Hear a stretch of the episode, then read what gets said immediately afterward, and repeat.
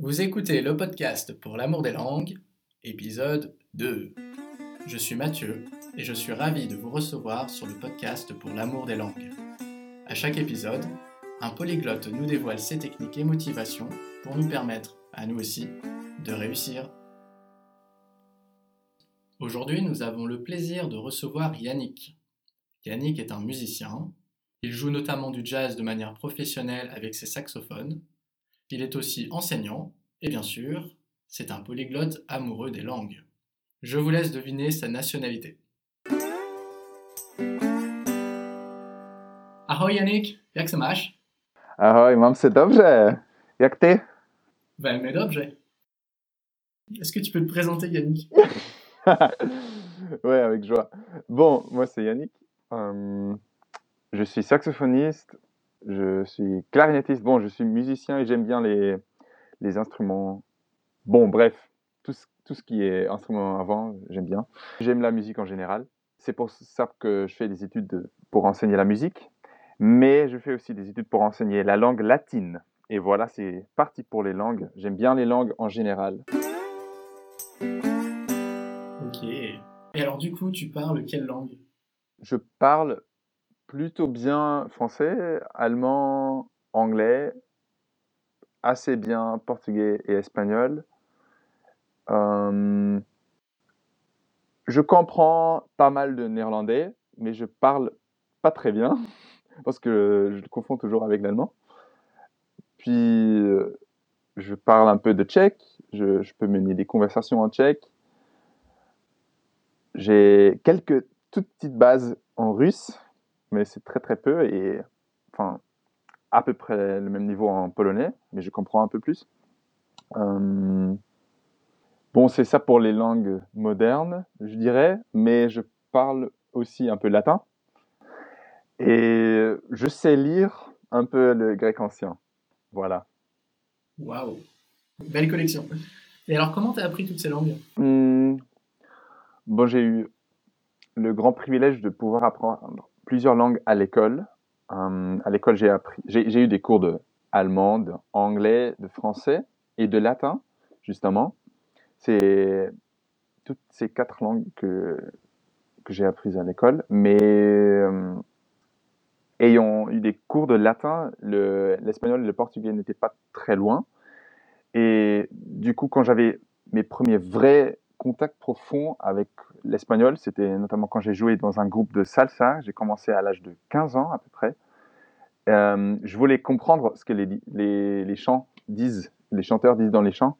Et du coup, je me suis mis à apprendre l'espagnol juste pour ça, pour, pour pouvoir chanter avec et savoir c'est quoi ce que je chante. Et euh, le portugais, c'était.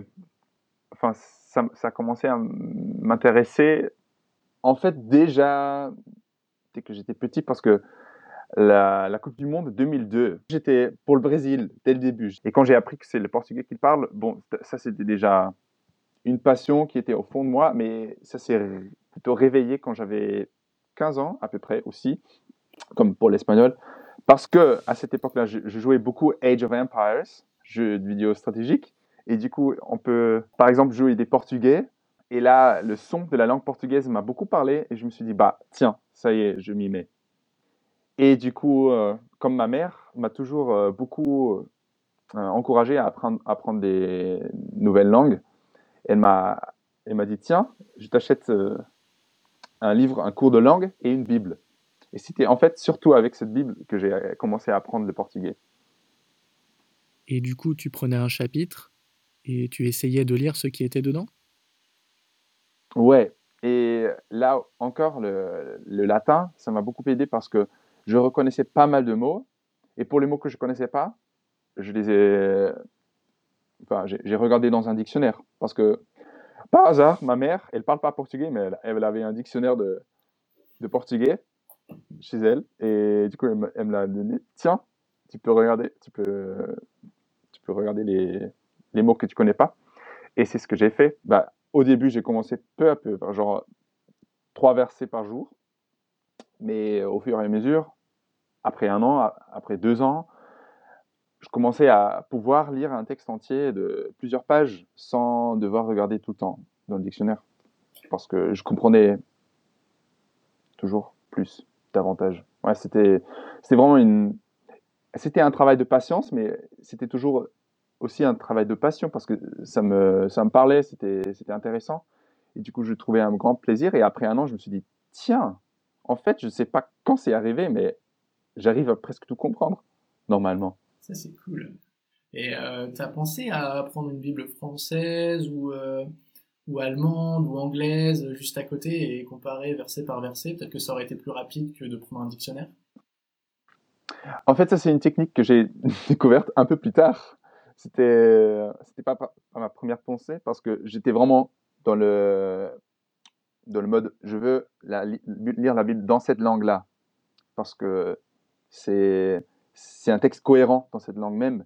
Et du coup, je sentais en quelque sorte que les traductions sont pas les mêmes déjà, parce que il faut que ça soit bien traduit dans la langue même, que ça marche avec cette langue même. Et donc cette comparaison de traduction de la Bible, parce que à la base, l'Ancien Testament de la Bible c'est en hébreu et le Nouveau Testament c'est en grec ancien. Du coup, toutes les langues que je comprenais assez bien, c'était pas le texte original. Donc toutes les traductions disponibles, c'est des traductions et pas le texte original. Du coup, je me suis dit, bah, je reste dans une langue, mais maintenant, il y a quelques années, j'ai découvert que c'est vraiment aussi un grand plaisir de pouvoir comparer les différentes traductions et de voir c'est quoi aussi les, les spécialités, enfin, les, les, choses qui sont spéciales dans, chaque langue. Comment tu traduis cette, euh, ce verset qui est très difficile à comprendre à, la base, mais qu'est-ce qu'ils qu qui nous en font, les traducteurs? Ok. Et pour les langues suivantes?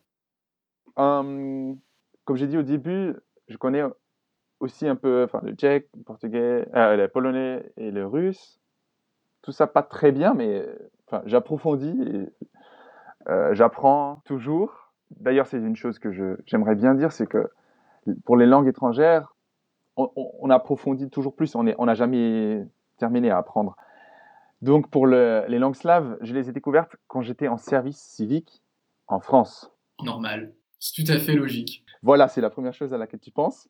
Non, mais c'était euh, avec une communauté chrétienne internationale. Donc il y avait des gens de tout le monde, du monde entier. Et parmi d'autres, il y avait aussi des Polonais, des Russes, des Tchèques.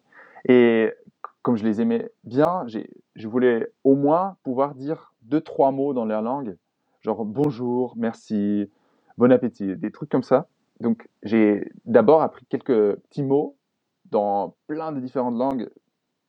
Je sais dire aussi euh, un truc en lingala, qui est une langue du Congo, c'est juste un, bonjour, tu vois. Et au début, c'était comme ça pour le polonais et pour le tchèque aussi, mais euh, comme j'avais plus de contact avec des,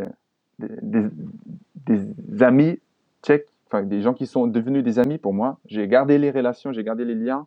Puis quelques années plus tard, j'ai rencontré une, Tchèque, une jeune Tchèque qui, habitait à Berlin, dans un foyer, et on s'est rencontrés euh, au foyer. Enfin, elle parlait très bien français au début. On, a parlé français et on croyait que on est tous les deux français, mais non, elle était, elle est, elle est tchèque, mais elle a grandi en Belgique. Et du coup, elle est courante en plusieurs langues.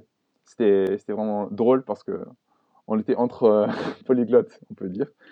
Et du coup, euh, je suis tombé amoureux et je, voulais lui montrer cet amour, cette appréciation pour sa culture, pour ses origines, aussi en apprenant davantage sa langue. Du coup, j'avais déjà quelques petites connaissances, mais je voulais approfondir. Et au fur et à mesure, elle m'a enseigné. Il y avait d'autres amis qui m'ont appris d'autres mots encore, des phrases, de la grammaire. Et c'est avec ça, aussi des voyages en République tchèque, où j'ai pu approfondir ses connaissances. Et c'est notamment là aussi que j'ai pu approfondir aussi mes connaissances du polonais parce que c'est assez proche.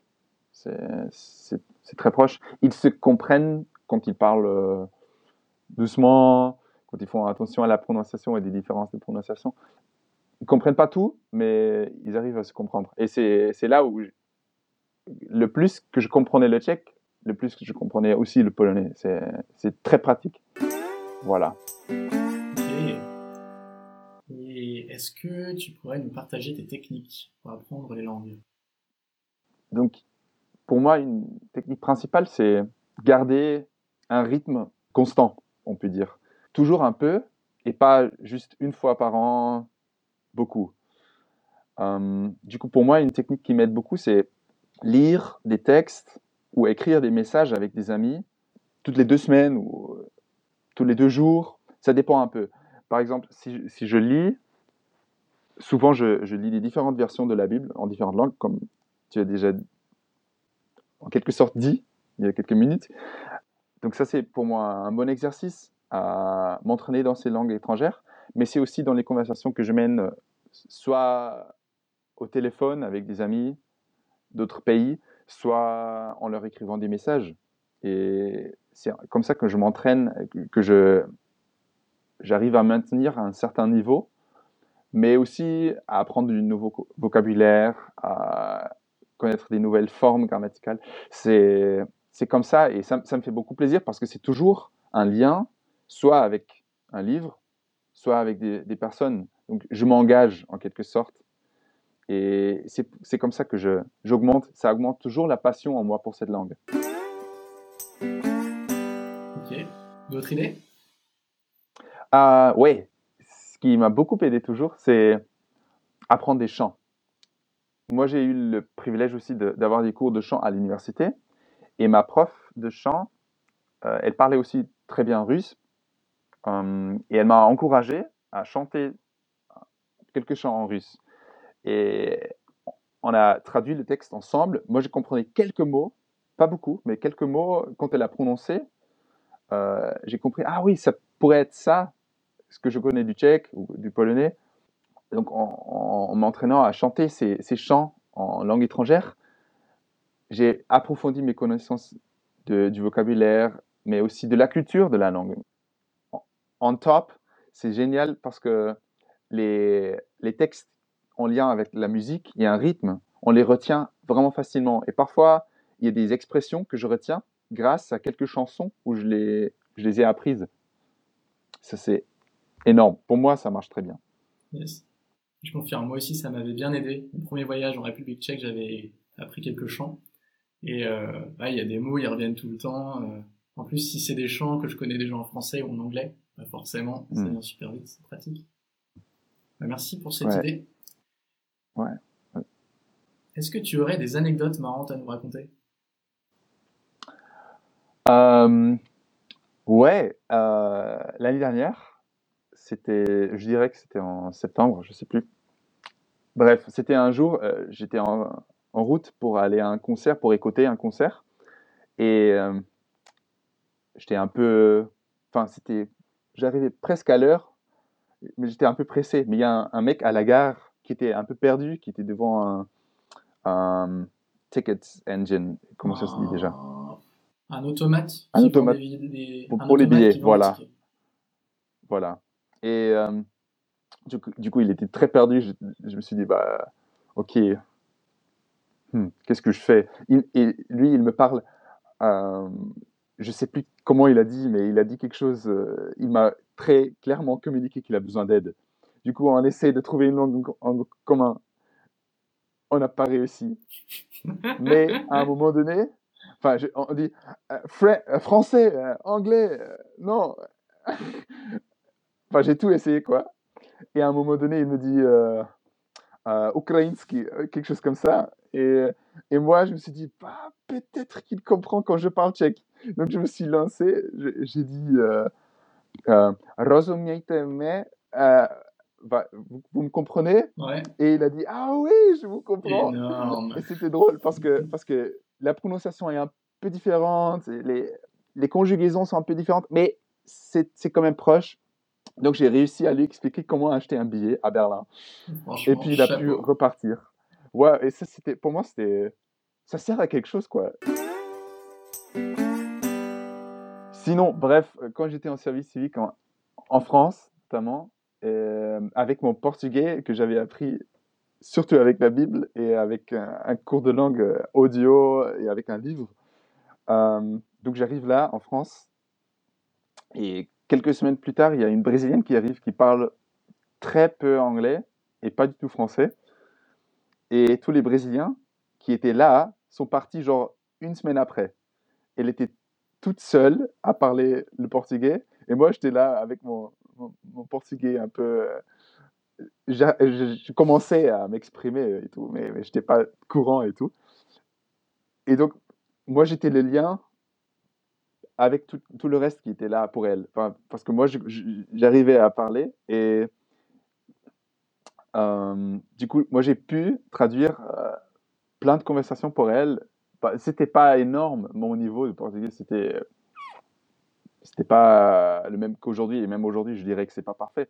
Mais euh, j'ai pu lui transmettre qu'elle est pas seule qu'elle pas seule quoi. Et je pouvais créer un lien avec les autres et je lui ai enseigné un peu les bases de, français ce que je pouvais lui dire ouais, c'était génial on a passé quelques semaines comme ça euh, des moments où elle a mené la première conversation entière en français c'était génial pour moi de, voir ce, progrès. C'est trop cool quand tu vois qu'une personne, au fur et à mesure, arrive à parler dans une langue étrangère. C'est génial de pouvoir euh, partager ce, chemin.